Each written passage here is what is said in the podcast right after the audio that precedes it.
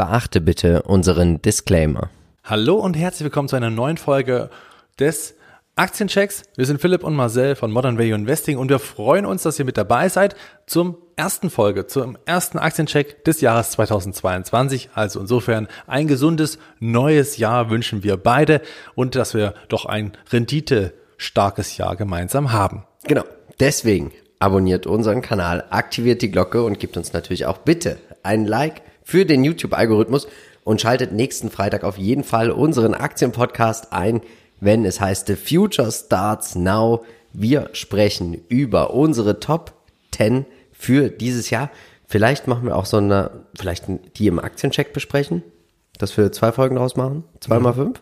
Könnte man auch machen, ja. So machen wir's. Also, diese Woche müsst ihr nicht mit abstimmen. Das ist ganz wichtig. Marcel, wir müssen als allererstes über Digital Turbine sprechen. Wieso, weshalb und warum? Genau, also in unserer und in eurer Abstimmung mit ist Digital Turbine mit ganz oben äh, gelandet.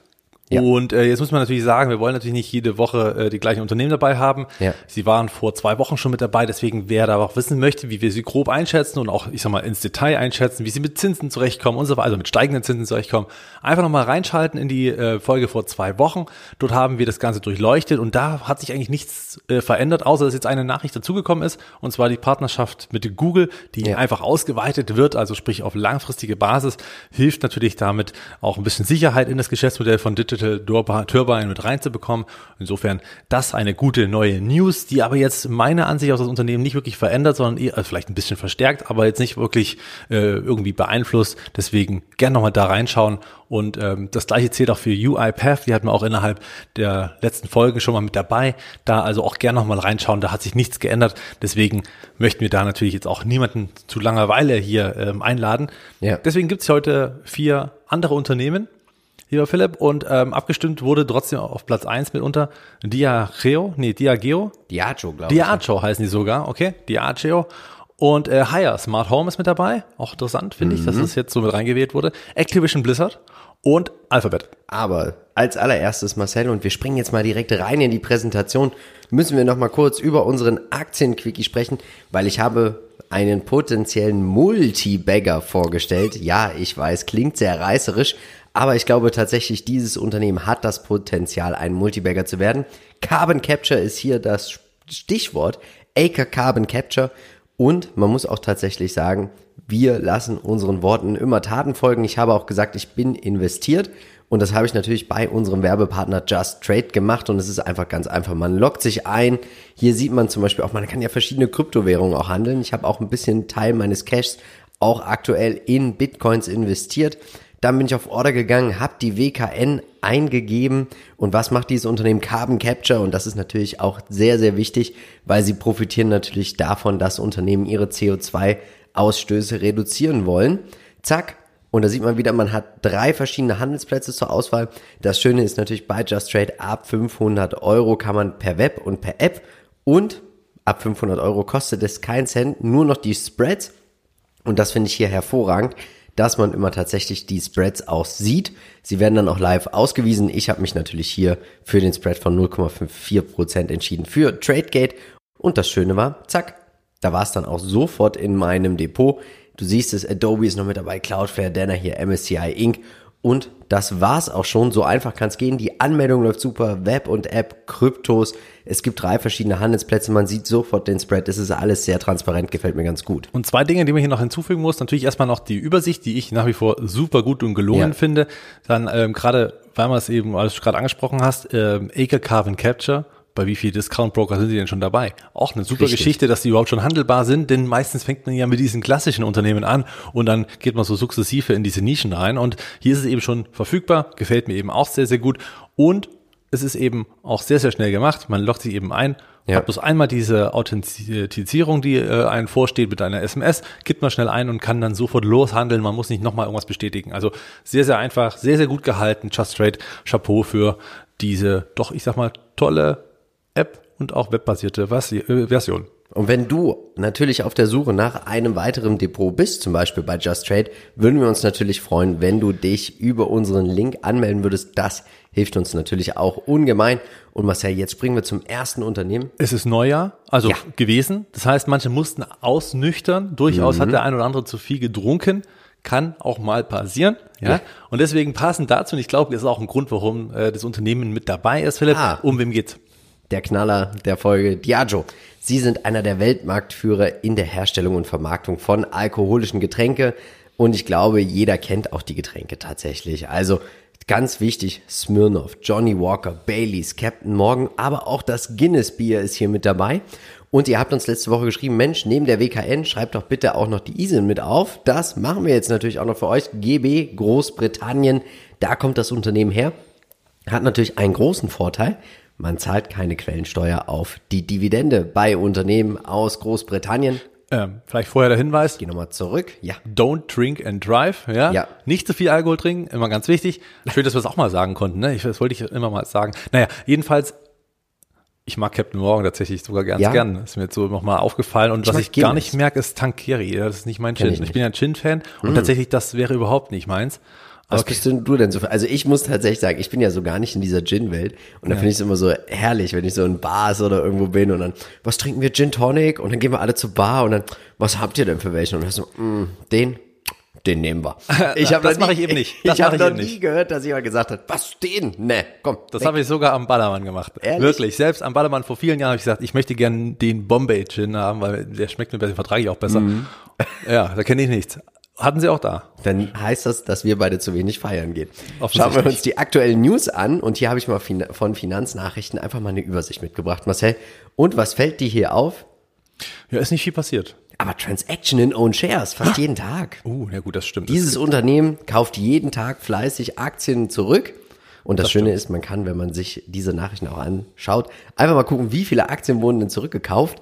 Äh, Aktienrückkäufe an sich sind natürlich ein tolles Vehikel, um Dividenden zu erhöhen, ohne die Ausschüttungsquote zu erhöhen, den Earnings per Share nach oben zu treiben. Also man nennt das, es ist eigentlich wie so eine Gratis-Dividende, weil man es selber nicht versteuern muss. Und natürlich Earnings per Share, die Anzahl der Aktien. Das heißt, der Gewinn je Aktie für jeden einzelnen Aktionär wird auch mehr, wird oft gemacht von reiferen Unternehmen. Schauen wir uns jetzt an, wo werden eigentlich die Umsätze erzielt? Und da sieht man 122,8 Prozent. Hä? Wie geht das? Das ist über 100 Prozent. Es wird mit Spirits gemacht. Bier 20,1 Prozent and Ready to Drink 5,8. Wir werden gleich auflösen, nachdem du uns durch die regionale Verteilung geführt hast, wieso, weshalb und warum es möglich ist, über 100 Prozent Umsätze zu erzielen. Ja, getrunken wird auf der ganzen Welt, wie wir sehen. Also United Und deswegen States. über den Durst und deswegen mehr als 100 Prozent. ja, man, man trinkt einfach zu viel. Das ist eine ziemlich einfache Geschichte, ne? Mathematisch ganz klug. Ähm, ja, es ist halt einfach so USA hier dann doch, ich sag mal, äh, doch noch bestimmend mit Ja. über 30 Prozent oder weit über 30 Prozent. Dann ähm, ja Teile Europas mit äh, 13 Prozent und dann kommen eben so nach und nach auch, ich sag mal, doch gut diversifizierte Regionen der Welt, die auch teilweise noch immer stark wachsen und ähm, ja, hier oft das Jahr 2021 wieder Wachstum erzielt wurde in einigen Regionen, das muss man auch sagen. Jetzt sehen wir aber hier, wieso das Unternehmen mehr als 100% Umsätze erzielen kann, weil sie im Unternehmensbesitz sind teilweise große Brauereien zum Beispiel oder auch verschiedene Unternehmen und die zahlen dann zum Beispiel auch eine Dividende und das ist einfach ein zusätzlicher Gewinn und Umsatz, den man kriegt, ohne was dafür gemacht zu haben und somit kommen wir hier auch über 100%. Also für alle mal nice to know. Der Qualitätsscore 12 von 15 Punkten. Das Unternehmen hat eine durchschnittliche Rendite von 11,28 Prozent. Finde ich, wenn ich mir so das Umsatzwachstum angucke und auch das Gewinnwachstum sowie die Marge, doch passabel. Aber ich glaube, mehr als die Marktrendite hätte man hier nicht. Natürlich hat man hier noch Dividende mit dazu, aber sie ist jetzt auch nicht bei 3, 4, 5 Prozent. Aber es ist natürlich hier schon ein Dividendenwachstumswert.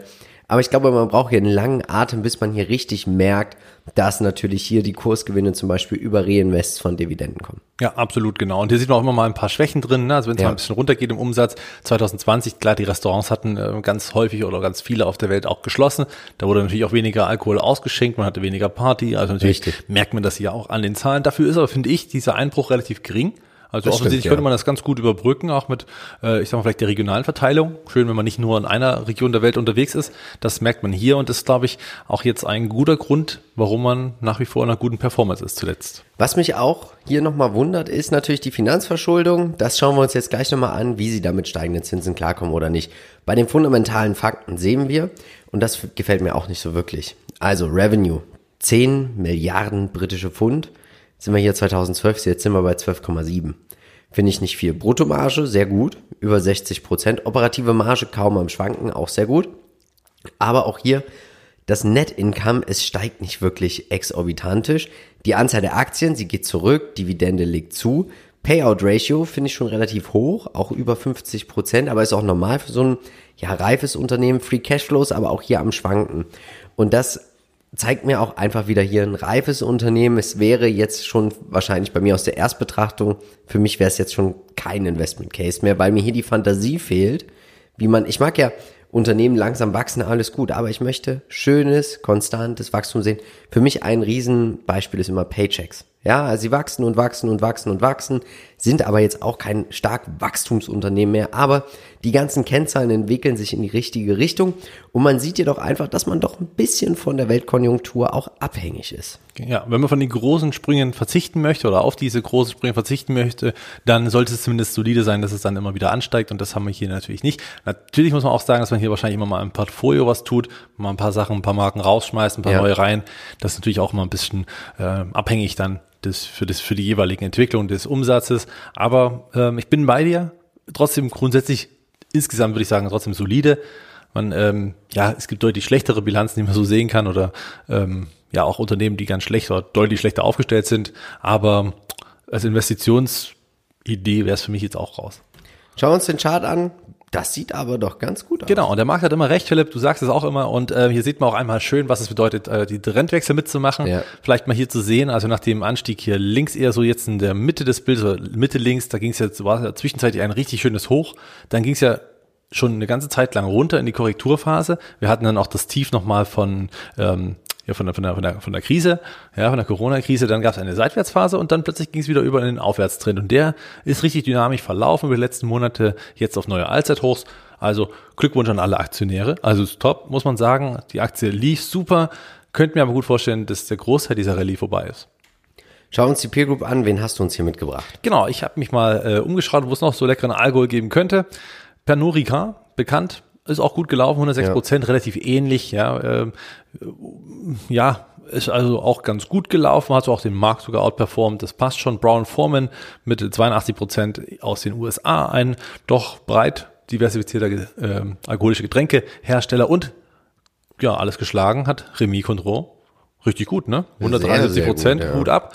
Und das Ganze kann man auch spielen über, ja, einen ETF direkt aus United Kingdom, All Share, und das sind sie mit 3,61 Prozent vertreten, hat aber jetzt nicht gerade so unbedingt den Markt geschlagen mit 31 Prozent.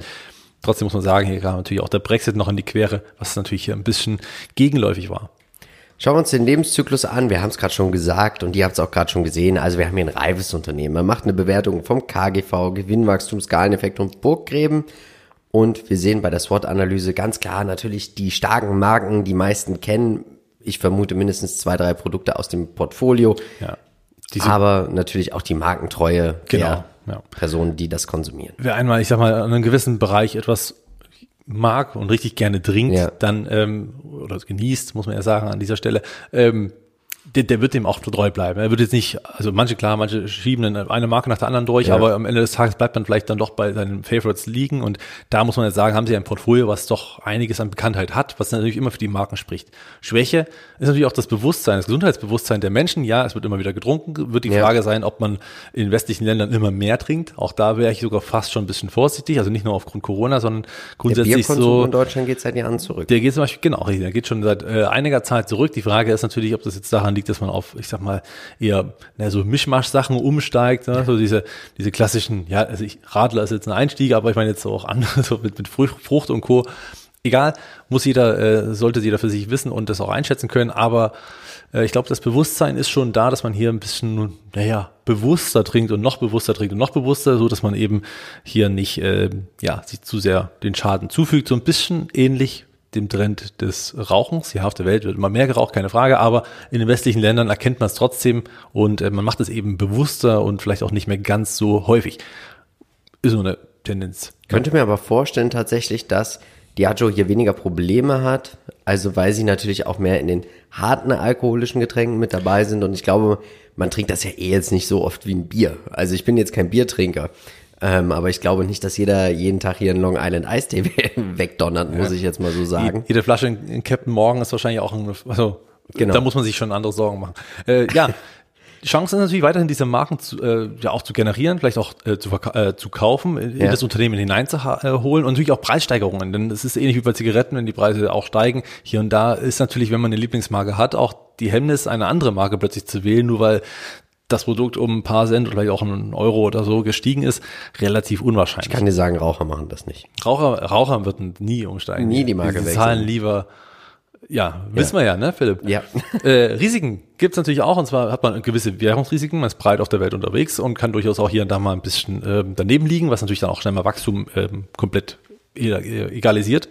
Aber ist, glaube ich, ein geringes Risiko. Sie haben in den letzten Jahren sehr stark davon profitiert, dass das britische Pfund nicht so stark war. Ja. Weil natürlich alles getauscht wurde in britische Pfund und dann ging's in die Bilanz an die Aktionäre. So ging's auch British American Tobacco. Die ja. haben ja auch davon profitiert. Und deswegen passt das schon. Die Bewertung für 2024 KGVE 24,1, Dividende über 2%, wie gesagt ohne Quellensteuer, KUV 2,68, KBV 11,11, Petrowski F-Score 7 von 9 möglichen Punkten. Buy-and-Hold-Anleger und Dividendenwachstumsinvestoren sind hier an der richtigen Adresse.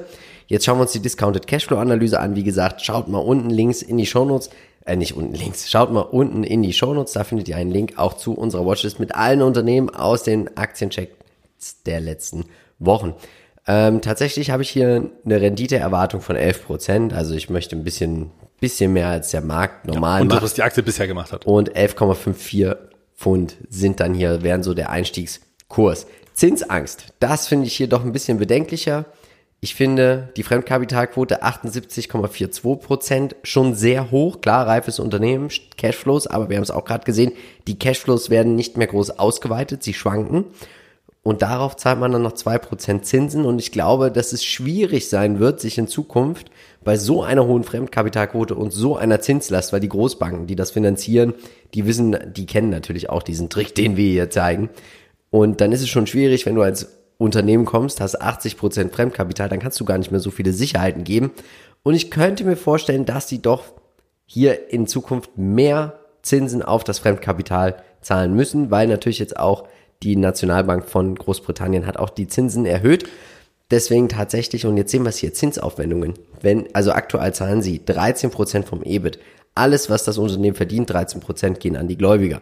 Ist aktuell noch nicht sehr viel. Aber wenn die Zinsen auch nur um ein Prozent zulegen, heißt das, dass man anstatt 496 Millionen Pfund zahlt man dann auf einmal schon 746 Millionen Pfund auf das Fremdkapital.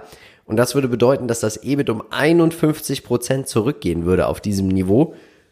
Und das finde ich doch sehr viel. Das ist dann schon sehr anfällig. Genau. Und deswegen ist es für mich auch so das erste Unternehmen, was wir hier jetzt haben, seitdem wir das machen, wo ich tatsächlich sage, hier könnte eine kleine Zinsangst berechtigt sein und wäre für mich auch ein Grund, dieses Unternehmen weiterhin zu meiden. Und so komme ich auch schon zu meinem Fazit. Für mich ist Diageo kein Kauf. Ja, ähm, bin ich bei dir. Ähm, auch natürlich mit den Zinsen. Ich hätte, also gerade, weil man ja auch immer sagt, so die gesetzten Unternehmen, die äh, können mit ja. sowas umgehen. Und ich glaube, hier sieht man vor allen Dingen, dass es auch mal anders der Fall sein kann. Ja klar, wird auch hier wieder die Prozente, die Zinsen werden nicht um ein Prozent mal auf einen Schlag steigen, aber wir ja. wissen, es ist auch eine Frage, wo sie natürlich jetzt finanziert sind, äh, in welchen Ländern. Auch da kann es natürlich sein, dass sie in Großbritannien gar nicht so viel haben. Müsste man also da äh, im Prinzip mal abwarten, wie sie dann in der nächsten Berichtssaison natürlich auch ähm, liefern oder eben nicht liefern. Ich sage auch kein Kauf. Für mich ist es einfach kein Kauf, weil ich das Geschäftsmodell habe ich jetzt nicht allzu großes Investment Case dahinter, womit ich ja. mich jetzt identifizieren kann, wo ich sagen würde, boah, hier wird noch ein Riesenmarkt jetzt erschlossen. Da äh, fehlt mir so ein bisschen die Fantasie. Weiß aber natürlich, dass sie das gut machen. Also ich finde auch, dass das Unternehmen trotzdem sehr gut ist. Und wenn einer überzeugt ist, kann ich das total nachvollziehen. Gerade für einen Dividendenwachstumswert ist das sicherlich auch eine Idee. Muss man aber eben aufpassen. Wer einsteigen möchte, sollte aber trotzdem auf einen Rücksetzer warten, denn dieser Anstieg, der jetzt gerade vonstatten gegangen ist, da ist der Großteil äh, durch. Ich glaube, es wird nicht so weiterlaufen die nächsten Monate. Hier wird es dann schon zu ersten Rückschlägen kommen. Und ähm, da muss man jetzt auch kein Hellseher sein, es ist relativ wahrscheinlich. So wäre auch ein Aufwärtstrend langfristigerseits begründet. Insofern wartet auf eine Rücksätze ab. Hier muss man wirklich nicht überall einsteigen. Da lieber noch mal kurz zurücklehnen und vielleicht einen kleinen Drink nehmen. Schauen wir uns den Aktienpodcast an. Wir haben Resümee gezogen von unserem Jahr. Und Marcel, du hast natürlich alles pulverisiert. Mehr verraten wir nicht. Schaut Demut. da einmal rein. Ich wünsche mir Demut. Den Podcast findest du überall, wo es gute Podcasts gibt. Und hört auch auf jeden Fall nochmal rein in unser Startup-Interview mit Green City Solutions. Hervorragendes Unternehmen. Du hast danach gleich nochmal investiert. Tatsächlich. Und jetzt machen wir weiter mit Haier. Und Haier ist auf die Vermarktung und Herstellung von Haushaltsgeräten spezialisiert. Wir sehen ISIN CNE.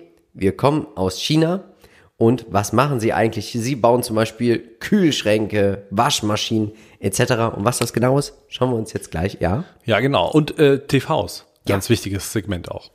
Wir sehen, die Bangkok Post hat geschrieben, Haier sagt, sie wollen unbedingt nächstes Jahr nochmal 30 Prozent drauflegen beim Umsatz. Das ist doch enorm. Und wir sehen einfach hier bei den Segmenten, sie sind total breit aufgestellt. Also ganz groß ist natürlich Smart Home. Dann haben sie natürlich Waschmaschinen mit dabei, dann Klimaanlagen, dann haben sie Ge Kühlschränke mit dabei. Aber der Großteil der Umsätze wird im Bereich Smart Home erzielt. Was sagst du uns denn zum Umsatz hier Region? Ja, man ist auch vor allen Dingen in China sehr breit äh, verteilt und da Ja. hat man über 50 Prozent der Umsätze her. Aber was halt überraschend ist, dass sie auch schon in Amerika, also sprich vor allen Dingen auch in Nordamerika schon extrem Fuß gefasst haben. Da fällt vielleicht den einen oder anderen ein, Roku. Genau. Sie sind das Betriebssystem von Haier auf den TV-Geräten, also hier nur mal so, um die Verbindungen und auch zu schaffen mit anderen Unternehmen. Deswegen sind sie hier schon sehr weit verbreitet. Also Roku würde ja im Prinzip ermöglichen, dass man alles auf der, äh, alle gängigen Streamingdienste da einmal schnell Zugriff und auch mit schöner Übersicht ähm, vor sich hat. Deswegen auch hier interessant, 30 Prozent, der Rest eher zu vernachlässigen. Und aus, ich sag mal, relativ sicherer Quelle weiß ich, dass sie ähm, die Expansion nach Europa jetzt noch stärker forcieren. In Deutschland ist ein Haier-Fernseher so gut wie äh, Unikat. Also ich kenne keinen, der einen hat. Ich weiß auch kaum einen Markt, der welche im Verkauf hat. Man kann sie online bestellen, keine Frage. Aber sie möchten jetzt richtig äh, Gas geben und den äh, europäischen Markt angreifen. Das heißt, hier hat man natürlich die Platzhirsche mit Samsung und LG, die einfach wirklich marktführend sind in Ja. den Segmenten. Und da bin ich gespannt, wie sie sich jetzt im nächsten Jahr dann hier ausbreiten werden. Schauen wir uns den Trader Fox Score an und aktuell äh, Rating ausgesetzt wegen unzureichender Historie. Also es gibt hier noch keinen Score. 36 Prozent in zwölf Monaten lässt sich sehen, aber diese Schwankung, das ist sehr, sehr volatil. Und das schauen wir uns gleich an, nachdem wir uns jetzt hier die fundamentalen Fakten angeschaut haben. Und da muss man tatsächlich sagen, Umsatz wächst enorm. Wir können die Bruttomarge konnte erhöht werden. 2011 23,6, jetzt auf 29,7. Was mir überhaupt nicht gefällt, ist die operative Marge. Also das scheint, dass man hier Produkte hat. Natürlich, die verkaufen sich gut. Man kann sie auch in großer Stückzahl wahrscheinlich verkaufen. Deswegen wächst auch hier so der Umsatz. Aber tatsächlich ist diese operative Marge für mich viel zu gering. Ich glaube, hier kann es auch mal ganz schön rabbeln. Payout Ratio, es steigt konstant, Dividende wird erhöht, also das heißt auch wieder hier vermutlich ein reiferes Unternehmen, aber sie wollen natürlich auch wachsen, haben natürlich auch wahrscheinlich einen Kostenvorteil, weil sie in China produzieren vermutlich und auch dort vertreiben. Äh, Buchwert legt zu, Free Cashflow auch am Schwanken. Also das scheint mir hier auch, dass man hier viel investieren muss. Sehen wir auch hier beim Working Capital. Also fundamental gefällt es mir tatsächlich nicht. Ähm, ja, also ich finde den Umsatzwachstum wirklich sehr gut, beeindruckend. Also hier hat man wirklich gesehen, dass man auch wirklich weiter stark wachsen kann. Das ist gut, absolut. Und äh, ja, alles andere ist natürlich üblich eines Geräteherstellers. Ja, Es ist jetzt nicht so, dass die natürlich mit Riesenmargen um die Ecke kommen können. Äh, Klar, man muss natürlich auch viel äh, im Handel Präsenz zeigen. Man hat sehr viel Marketingkosten, die man in die Hand nehmen muss, um Kunden zu gewinnen. Das äh, ist ganz klar und deswegen eher so ein Wettlauf, weshalb ich die ganze Branche meiden würde, weil ich hier tatsächlich es ist am Ende ein kleines Tauziehen. Mal ein Jahr besser für LG, mal ein Jahr Ja. besser für äh, Haier, mal ein besser für TCL, wie sie alle heißen. Also es ist im Prinzip einmal so ein bisschen hin und her und äh, schmeißt man sich die Rabatte gegenseitig an den Kopf. Schauen wir uns den Chart an, was sagst du? Ja, noch nicht so lang die Präsenz jetzt hier in diesem Chart, deswegen ähm, ja, abgekürzt bisher ist es jetzt nicht unbedingt ein Performance Monster, das ist keine Frage. Also klar, hier gibt es natürlich auch gewisse ähm, Unsicherheiten. Jetzt hat man hier ein kleines Tal durchschritten. Ich sag mal, für alle die, die jetzt, ich sag mal, optimistisch sind, beziehungsweise auch schon eingestiegen sind, lasst halt erstmal laufen. Dann scheint sich erstmal rechts im Bild einen Aufwärtstrend zu bilden. Ja, das letzte Tief hat auch gehalten. Ähm, kann man sich mal anschauen und äh, ist durchaus möglich, dass die Aktie jetzt demnächst noch weiter steigt. Muss man aber auch immer wieder mit Rücksetzern rechnen, ist halt doch relativ volatile Geschichte. Schauen wir uns die Peer Group an. Middleby finde ich ziemlich interessant. Machen sehr, sehr viel auch mit Küchen. Mhm. Ähm, auch zu vergleichen mit Rational. SEB aus Frankreich. Genau, richtig. Ja, ist ja auch ein großer, äh, auch ein Hersteller von vielen, vielen äh, technischen Geräten, gerade auch Kaffeemaschinen, ja. sehr, sehr äh, bekannt. Roventa ist, ein, äh, ist eine Marke von SEB zum Beispiel. Und ja, ähm, alles jetzt nicht unbedingt den Marktort performt, muss man zugeben. Ähm, ja, man kann natürlich auch noch mehr Unternehmen finden in dem Bereich, gerade auch vielleicht Xiaomi, ein großer, ja. ein großer Punkt, auch wenn wir jetzt so nicht ganz so viele Schnittstellen haben, aber ähm, passt auch ganz gut. Was ich hier vielleicht schon mal vorwegnehmen könnte, ich hätte jetzt nicht die asiatische äh, äh, Angst, also sprich die chinesische Angst, dass man hier über die Regierung irgendwelche Probleme bekommt. Ich glaube, dass Haier und Xiaomi sehr, sehr äh, entspannt sein können, A, weil sie nicht nur in China tätig sind und B, weil sie jetzt auch nicht so dieses wahnsinnige Big Monster sind, wie es vielleicht jetzt hier Alibaba und Co. sind, die ja mhm. durchaus ein paar Restriktionen zu befürchten haben weiterhin. Deswegen das vielleicht mal vorweggenommen. Schauen wir uns an, also Lebenszyklus, wir haben gesagt, es sieht schon sehr reif aus, aber sie wollen wachsen, sie expandieren noch global und weltweit. Deswegen könnte man es vielleicht, ich würde es als beides bewerten. Wenn ich es mir genauer anschauen würde, würde ich mal anschauen, was sagen die Kennzahlen als reifes Unternehmen, aber auch als Wachstumsunternehmen. Schauen wir uns mal die SWOT-Analyse an. Was hast du uns hier mitgebracht? Ja, äh, Stärken sind natürlich erstmal die starke Marke und die Präsenz in den USA und natürlich ja. auch in China. Das ist ein super Statement, das muss man einfach so sagen. Das äh, muss man auch erstmal schaffen. Also spricht auch durchaus für die Produkte, die ich jetzt selber natürlich nicht einschätzen kann, weil haben ja null damit zu tun. Die Diversifikation der Produkte, es ist ein sehr breites Feld. Es ist also ja. nicht nur eine Nische, die man bedient, sondern hier hat man halt schon wirklich einiges in der Hand. Ähm, die Schwäche, ja gut, man, man, also wo kann man noch expandieren? Das ist vor allen Dingen äh, Europa, klar ein großer Markt, keine Frage. Ja. Aber die Frage ist, wie weit kann man eben da noch sonst noch so gehen und wie viel kann man in China noch gewinnen? Ist halt auch eine Frage müsste man sich da äh, zumindest ein bisschen in die Nesseln setzen. Die Chancen sind Innovationen selber, natürlich jetzt auch die Expansion nach Europa. Es ist eine Chance, wird aber mit sehr viel Geld verbunden sein. In diesen Markt kommt man nicht äh, rein mit Marktanteilen, wenn man kein Geld lässt. Also ja. es ist äh, beachtlich, wie viel Samsung zahlt, wie viel LG zahlt für äh, Präsentationsflächen, für äh, bestimmte Kampagnen, für bestimmte Aktionen natürlich auch, die man in regelmäßiger äh, Form auf allen Kanälen sieht, also auch gerade insbesondere Media Saturn, da wird richtig Geld bezahlt und das glaube ich wird auch für Haier eine ganz große kostentechnische Geschichte. Daher auch da natürlich die ja, Chance kann ja auch zum Risiko werden. Mal sehen. Also das könnte man bei Risiko vielleicht noch mit hinzufügen. Schauen wir uns die Bewertung an typisch chinesische Aktie, auch wenn es ein Wachstumsunternehmen ist, 15,6er KGV, Dividende-Rendite 2,62%, KUV 0,97, KPV 2,88. Also günstig auf dem Papier. Günstig auf dem Papier. Trotzdem als Anleger Spekulanten. Man muss, man hat immer dieses China-Risiko, deswegen auch den Discount. Man muss davon ausgehen, dass das Unternehmen es schaffen wird, auch diese Expansion voranzutreiben. Und das alles mit einer operativen Marge von 5%. Auf das Pferd würde ich mich einfach nicht setzen wollen. Ja, dazu kommt noch, dass man natürlich auch die Spekulation dazu mitbaut, dass man auch auf den aktuellen Märkten nicht disruptiert wird. Genau. Also, dass man da aus. nicht Marktanteile verliert, weil auch das kostet viel Geld. Das ist eben in diesem Consumer-Gadgets-Bereich immer ganz, ganz schwierig. Da kannst, also, Manchen ist es auch völlig wurscht, ob sie eben eine Haier-Waschmaschine haben oder eine LG. Ja. Das nächste gute Angebot, wenn die Waschmaschine kaputt ist, wird genutzt. Das ist halt dann einfach so. Und da ist Markentreue auch nicht unbedingt immer das absolute Allheilmittel.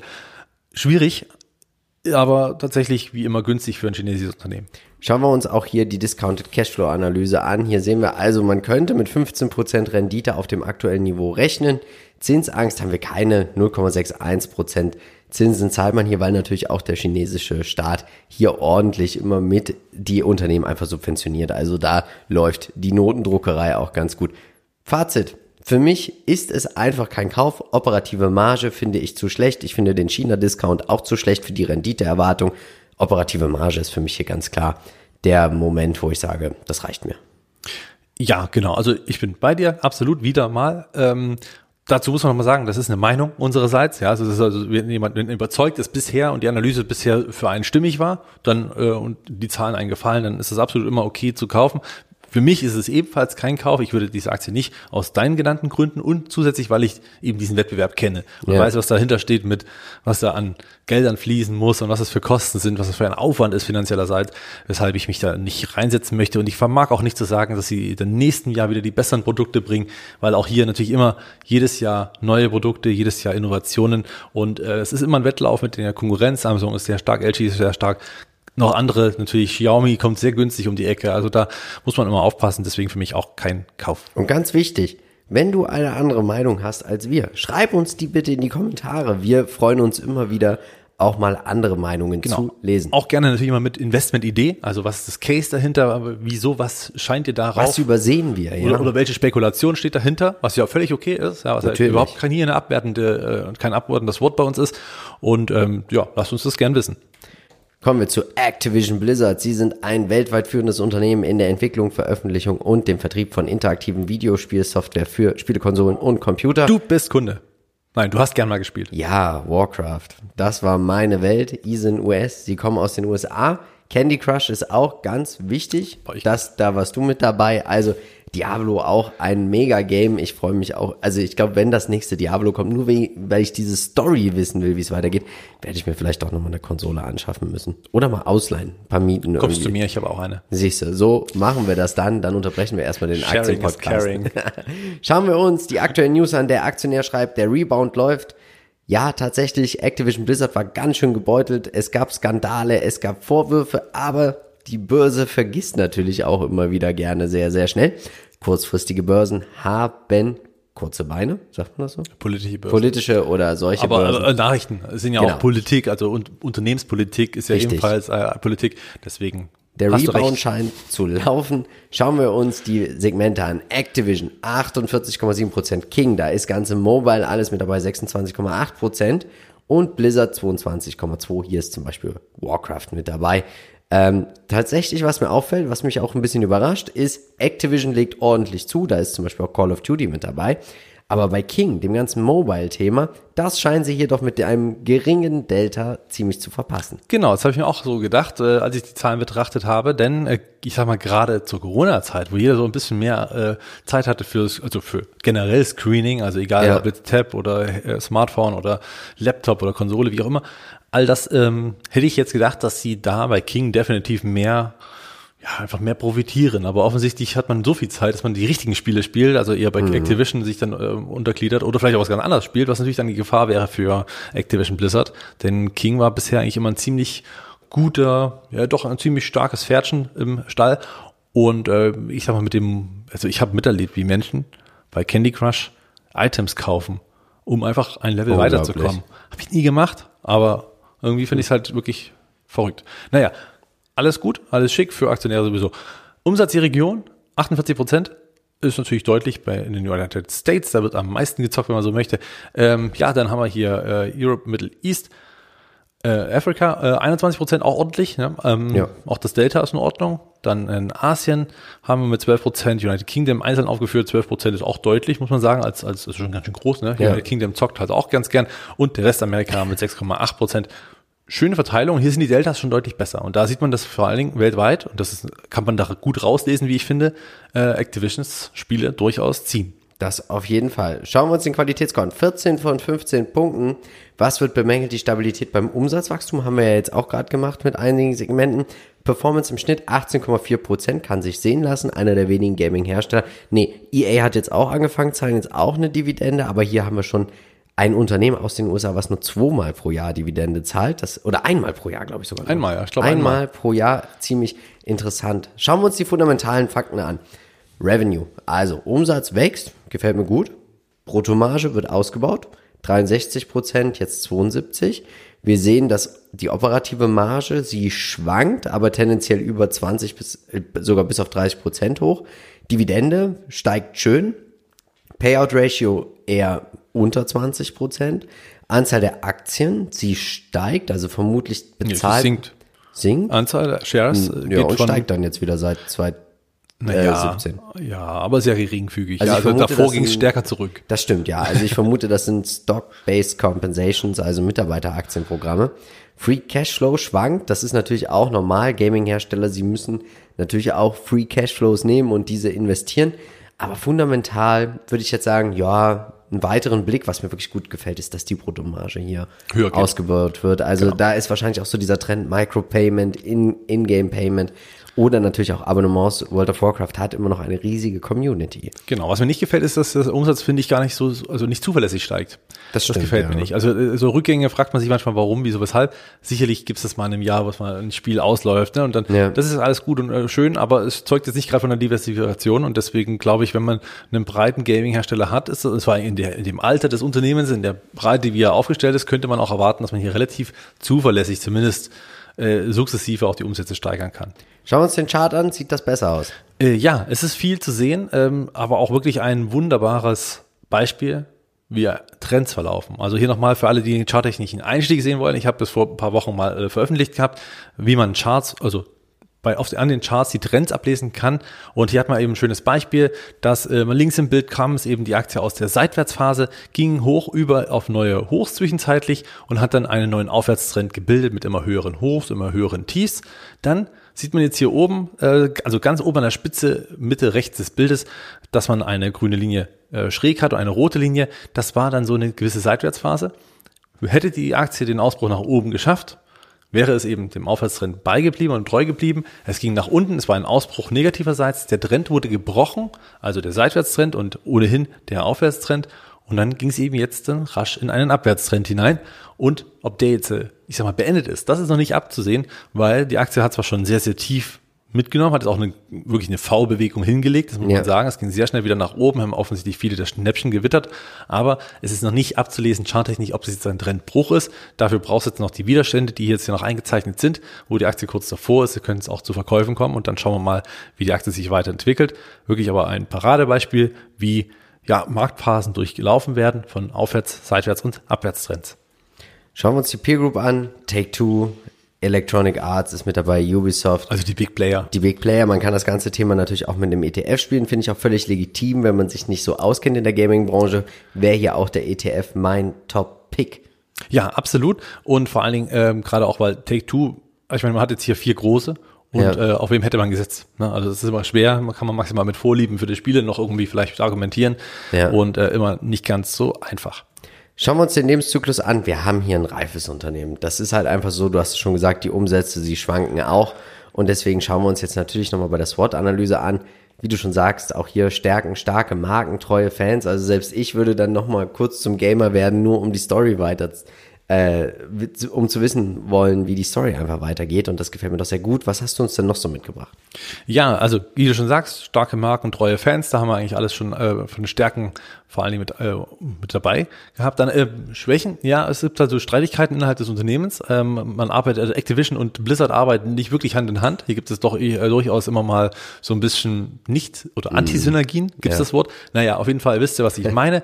Skandale selber auch, ja. Also hier gab es natürlich auch ganz schlechte Presse. Das ist auch nicht immer ganz gut. Hat auch dazu geführt, dass die Aktie stark nachgegeben hat. Das wird heutzutage stark, ähm, ja, auch ich sag mal bestraft an der Börse. Ja. Also wir wissen Richtig ja alle, so, ja. so Wenn's stimmt. Also früher war das ja mal anders, da war es relativ egal. Ne? Da sind die Kurse trotzdem weiter gestiegen. Aber jetzt Ja. mittlerweile mit zu Zeiten von ESG-Standards ist natürlich hier Social auch ein großes Thema. Und das ist auch gut so, äh, richtig so. Chancen, ja, grundsätzlich die Dynamisierung des Ganzen, also man kann das Ganze auch mal wieder ein bisschen auf Beine stellen, das könnte eine Chance sein. Dann die Gaming-Trends, also vielleicht auch die Metaverse, vielleicht kommt man hier auch in die gewisse Richtung, ja, Virtual Reality und alles. Ich bin gespannt. Ich, mir ist nicht bewusst und ich kann es nicht gut einschätzen, inwieweit Activision Blizzard dahingehend, ähm, ich sag mal, auch gut aufgestellt ist, ob die da eine Vision ne? haben. Genau, mir, mir fehlt so ein bisschen die Vision.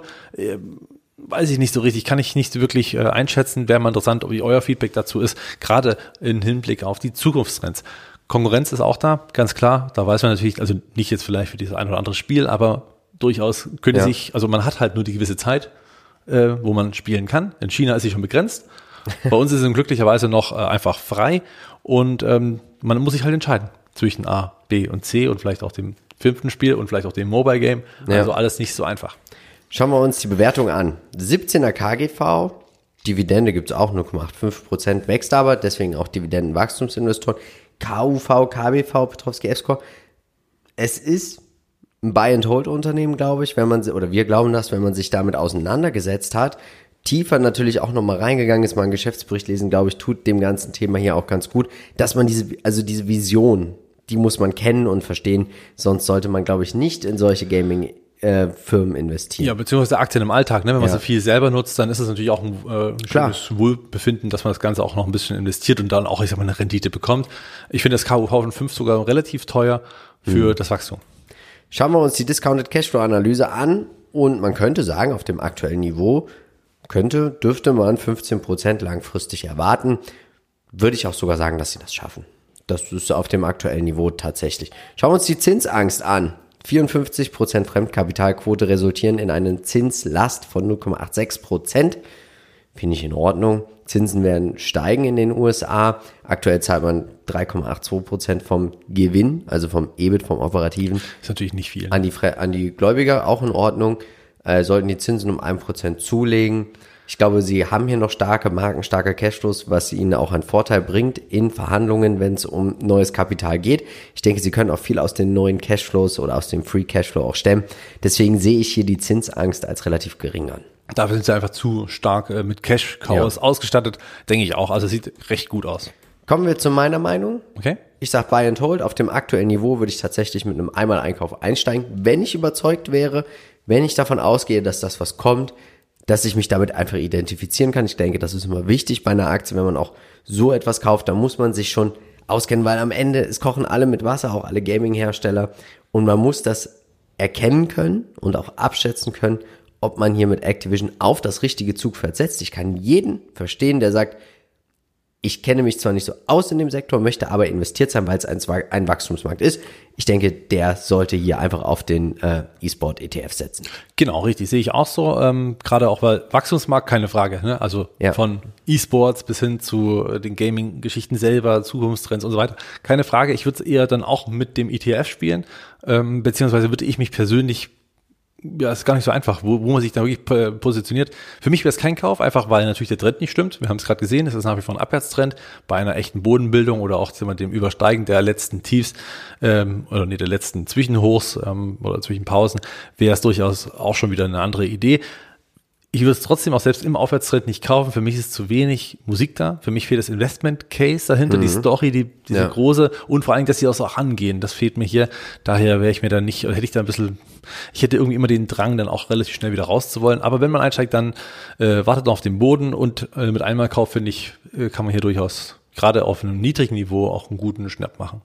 Kommen wir zu Alphabet. Du bist investiert.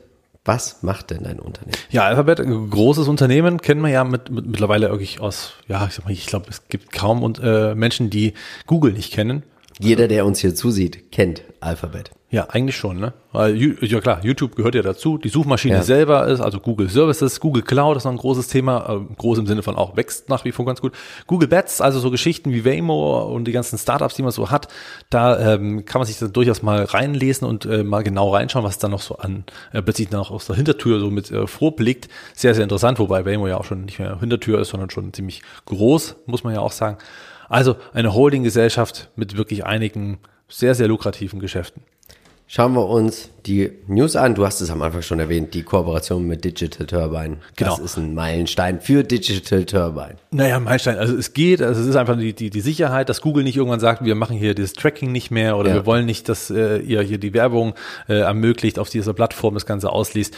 Äh, Auf der einen Seite so rum gut, auf der anderen Seite Google profitiert natürlich davon, dass sie einfach eine Performance bekommen, die besser ist, nochmal, was das App-Tracking betrifft und deswegen glaube ich, eine gute Partnerschaft.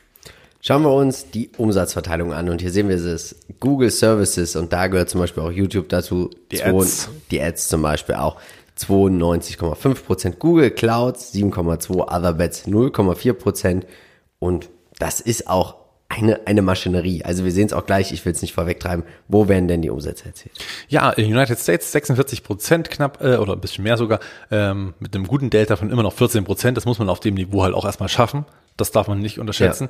Dann äh, 30,4 Prozent geht es eben weiter in der zweitgrößten Region. Auch hier wächst man nach wie vor Ja. fast zweistellig. Dann äh, 17,9 plus 20,88 Prozent, also auch super stark. Und der Rest, äh, ja, ich sag mal, nicht mehr, bleibt ja nicht mehr viel übrig, muss man ja auch sagen. Ja. Und äh, ja, breit verteilt. Top. Auf jeden Fall. Schauen wir uns den Trader Fox Score an. Wachstumsscore 15 von 15 Punkten, reglich verdient. Dieses Unternehmen hat in den letzten Jahren 25 Prozent, also fast 25 Prozent im Schnitt pro Jahr gemacht. Das haben die wenigsten geschafft. Das muss man tatsächlich sagen. Genau, und äh, ich sag mal, die größte Performance-Anteil hatten sie auch jetzt in den letzten Jahren. Ja. Ähm, ich bin, glaube ich, seit zweieinhalb Jahren investiert, daher auch nochmal der Disclaimer-Hinweis. 150 Prozent aktuell im Depot gemacht, kann sich sehen lassen. Schauen wir uns die fundamentalen Fakten an und hier sehen wir ein Unternehmen par excellence. Umsatz liegt zu. Bruttomarge, okay, sie sinkt, aber wir haben hier ein Niveau, es ist unglaublich. Operative Marge, da muss man auch sagen, super konstant. Earnings per Share liegt zu, die Anzahl der Aktien, sie geht jetzt zurück, man macht ja jetzt Aktienrückkäufe, starke Free Cashflows, also gefällt mir alles hervorragend. Ich bin doch immer überrascht. Aber das erzählen wir am Ende, wenn wir zur Bewertung kommen. Okay. Was sagst du uns heute zum Chart? Ja, Aufwärtstrend intakt, ne? Also das ist wirklich ein echter Bulle, der auch sehr, sehr stabil läuft. Das zeigt vor allen Dingen auch die, also man muss sich bloß mal den Strich des gleitenden Durchschnittes 150 Tage und 200 Tage anschauen, also gelbe und rote Linie. Fast wie ein Lineal gezogen. Erstens das, genau, sehr stabil und zweitens sehr steil. Also andere laufen da langsamer, sind ja 200 Tage geklettet und äh, das zeigt einfach, wie konstant die Aktie einfach wirklich wächst und wie sie einfach ansteigt. Sicher kann es hier zu Rückschlägen kommen und dann ist aber die gleitenden Durchschnitte als Unterstützung, die sind dann halt auch nicht weit weg. Ist natürlich Ja. super, ne? wenn man hier mal so 10% einstürzt, ist halt auch nicht schlimm, weil dann kommt auch schon zumindest so von der Unterstützungsseite her äh, auch die ein oder anderen äh, charttechnischen Hilfen dazu, die zum Einstieg dienen. Und jetzt hat man mal eine ganz kleine Korrektur, also Korrektur ist vielleicht schon fast wieder zu viel gesagt, aber äh, zumindest hat man dreimal jetzt an dieser Trendlinie scheitern können. Wahrscheinlich jetzt beim dritten Mal mal sehen, ob es jetzt eben drüber geht oder ob einfach eine Seitwärtsphase sich ausbildet. Ich äh, wäre auch dafür, wenn es hier einfach mal ein paar Monate seitwärts läuft, das ist auch nicht schlimm nach der Performance in diesem Jahr. Wirklich hervorragend gelaufen, die Aktie. Was will man mehr? Ich erinnere mich noch an die Tage, als ich sie für 300 Euro im Depot hatte. Warum hast du sie nicht mehr? Machen wir weiter mit der Peer Group. Microsoft, Amazon und Alibaba. Sie sind ganz groß natürlich auch im Nasdaq 100. Darauf gibt es einen ETF von iShares 3,7 Prozent hier vertreten. Und sie laufen aber schön Hand in Hand mit der Nasdaq 100. Und wir müssen schnell weitermachen, weil ich glaube, ich habe auch eine Erklärung, wieso, weshalb und warum das hier so läuft. Wir haben hier ein Wachstumsunternehmen und ein reifes Unternehmen und natürlich die Stärken. Das seid ihr. Das muss man tatsächlich sagen. Ja, ihr, die halt- hier so ein, einschaltet. Ist halt eine Marktmacht, ne? Also Ja. ganz klar, man hat auch mit der Suchmaschine ein Monopol. Also wie viel Prozent der, der Suchen laufen Ja. über Google ist natürlich enorm viel. Keine Frage. Schwächen, mir fallen gar nicht wirklich welche ein. Ich habe gestern schon ein bisschen länger überlegt, aber so richtig echte Schwächen, schwierig zu sagen. Ähm, also selbst auch die Beliebtheit, ne? selbst der Rentner googeln, ja. Das ist ja nicht so, dass man jetzt sagen muss, äh, die nächste Generation wird nicht mehr googeln. Wahrscheinlich nicht. Chancen autonomes Fahren, vielleicht auch Daten, Cloud, Ja. das Ganze noch mal in Performance zu bringen, das äh, kann man durchaus auch mit guten Übernahmen tätigen und das könnten sie wiederum auch ganz gut. Äh, Risiken, naja, Regulatorik, aber am Ende des Tages, äh, ja, die Einzelteile von YouTube sind wahrscheinlich mehr wert als der Börsenwert aktuell. Also ist es ein wirklich großes Risiko? Wahrscheinlich nur kurzfristig. Weißt du, was mich sehr überrascht hat? Google ist dieses Jahr das erste Mal weltweit nicht die Nummer eins der meistbesuchtesten Webseiten. Stimmt. Ja, weißt du, was die Nummer eins? TikTok. Ich hab's auch gelesen. ja. Unglaublich. Krass, oder? Schauen wir uns die Bewertung an. 22er KGV, KUV 5,65, KBV 5,33. Und jetzt komme ich zu meiner Erklärung. Ich finde dieses Unternehmen extrem günstig für das Wachstum. Warum ist das so? Marcel, ich glaube, ich habe eine Erklärung. Und das liegt daran, wenn wir nochmal zurückgehen würden zu den Fundamentalen, dass hier ist es nämlich tatsächlich so die Bruttomarge. Man erwartet ja mal bei Tech-Unternehmen, dass wir hier über 80 Prozent haben. Alles, was über 80 Prozent ist, ist ja grundweg erstmal schlecht und mit einem schlechteren Multiple bewertet. Und das, glaube ich, ist hier das Problem bei Google. Also, das ist nicht das Problem für Google, sondern eure Chance, wenn ihr hier einsteigen wollt, zum Beispiel als High-Growth-Investoren oder als Buy-and-Hold-Anleger. Ich lehne mich aus dem Fenster bei dieser Marktkapitalisierung zu sagen, der Markt schätzt meiner Meinung nach Google als zu günstig oder Alphabet als zu günstig ein. Ja, sehe ich auch so und nicht deswegen bin ich auch investiert, aber Ja. man muss ja sehen, den Chart gerade noch, es ist ein zuverlässiger Dauerläufer, das muss man ja, Ja. einfach so sagen, der jetzt für 2023 schon wieder unterbewertet ist. Also, also nach Zahlen, ne, KV von 5 ist, äh, KGV ist ja auch mittlerweile, also Das ist der normale MSCI World hat Richtig, 22. genau. Und da muss man ja sagen, deswegen auch, ich sag mal, obwohl das ein Wachstumsunternehmen ist, was weiterhin wächst, gehört es eben auch zu den reifen Unternehmen, weil sie im Prinzip die Kennzahlen danach gehen. Das Ja. macht Amazon ist ähnlich, ne? Also da, man hat solche Wachstumsraten, dass man eigentlich relativ schnell auch diese Performance sogar einfach mit absch äh, direkt mit verschluckt in diesen Kennzahlen. Deswegen, ich bin absolut überzeugt von diesem Unternehmen und äh, das kann man eigentlich langfristig nur halten. Wer jetzt investiert, also nach Discounted Cashflow, der hat hier ein paar Probleme. nach Discounted Cashflow sind wir angeblich über 30 Prozent überbewertet. Aber ja, ich, ich kann dem ganz, also ich würde mich hier nicht auf eine Discounted Cashflow Analyse ver, verlassen, nur mal so viel zu sagen, aber wir haben ja verschiedene Modelle gerechnet, deswegen Link in den Show Notes, schaut euch das nochmal an. Zinsangst auf gar keinen Fall, 45% Fremdkapitalquote, 0,17% Zinsen zahlt man auf das Fremdkapital. Dieses Unternehmen muss keine Angst vor steigenden Zinsen haben, meine Damen und Herren. Ich lege mich fest.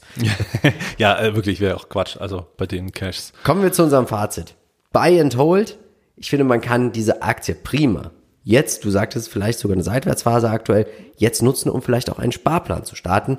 Und das könnte ja auch ein schöner Vorsatz für das neue Jahr sein, einfach mal innerhalb von drei, vier Monaten hier eine gewisse Positionsgröße aufzubauen. Muss natürlich nicht immer eine komplette Aktie sein, muss man auch sagen. Viele Anbieter bieten ja auch ja einen Sparplan an, dass man dann Aktienanteile halten kann. Das ist eine gute Idee mit dem Sparplan, ne? Einfach, ja. weil wenn es wirklich seitwärts laufen sollte, hat man hier zumindest die Chance, so nach und nach so ein bisschen diese Position groß zu machen. Warum nicht? Ähm, andererseits natürlich einmal kaufen insofern attraktiver, wenn man wirklich davon ausgeht, die Unterbewertung ist da, dann ist ja wirklich noch ein Wimpernschlag eines Ausbruchs schon wieder entfernt, um ja. diesen Aufwärtstrend weiter fortzusetzen. Deswegen Aber hat man natürlich dann einen größeren halt, Hebel. Nicht jeder keine hat Frage, das Kapital. Keine Frage. Alles gut. Na klar. Ist natürlich eine eine, eine Aktie, die viel Kapital benötigt, um eine Aktie zu kaufen. Ist ein bisschen wie bei Amazon, nicht ganz so schlimm. Aber ich kann mir vorstellen, wenn hier mal ein Aktiensplit kommt, dann geht's auch nochmal richtig ab. Das könnte hier durchaus äh, für Musik sorgen, wie auch bei Amazon selbst natürlich. So, jetzt. Nächste Woche, wie gesagt, gibt es den Aktiencheck, eine Sonderfolge zu The Future Starts Now. Also wir werden ein bisschen länger setzen müssen, Marcel. Ja. Da machen wir am Freitag The Future Starts Now. Samstag machen wir Aktiencheck 1, Sonntag Aktiencheck 2 zu unseren 10 Favoriten. Wahnsinn, da geht das Jahr ja schon wieder gut los. Die 10.000 Euro Investment-Idee. Wir starten mit Diageo. Also, ich habe gesagt, das ist für mich kein Kauf. Ja, und jetzt? Wenn ich aber wählen müsste, würde ich, bevor ich alles in den MSCI World setze, und das kommt sehr selten vor, eine ganz kleine Position aufgrund des Dividendenwachstums in Diageo setzen. Investment Case, dass du von den Dividenden dir einen kleinen Schnaps gönnen könntest. Genau. Higher 0 Euro. Ja. Activision auch ganz kleine Position 500 Euro. Alphabet 1000, du zweieinhalb, also es reicht bei uns beiden nicht für eine Aktie, ihr merkt es. MSCI All Country World 8000, 7500. Ja. Insgesamt 10.000 Euro mal wieder verpulvert. Unser Wikifolio plus minus null diese Woche. Nächste Woche geht's hoffentlich mal wieder ein bisschen los. Jetzt möchten wir dir nochmal unseren letzten Aktienpodcast ans Herz legen. Und wie gesagt, Startup Podcast, Green City Solutions. Du kannst hier in ein junges Startup investieren mit einer Bewertung von unter 10 Millionen Euro. Richtig, richtig gut. Den letzten Aktiencheck gibt's auch noch. Startet heute gesund in das neue Jahr. Und dann würde ich sagen, bleibt uns nur eins zu sagen. Wir von Modern Value Investing sind überzeugt, es gibt immer irgendwo einen Bullenmarkt. Natürlich werden wir versuchen, diesen zu finden, um dann auch in diesen zu investieren. Also, tut uns einen Gefallen, und bleibt dabei bei Modern Value Investing. Ciao. Ciao.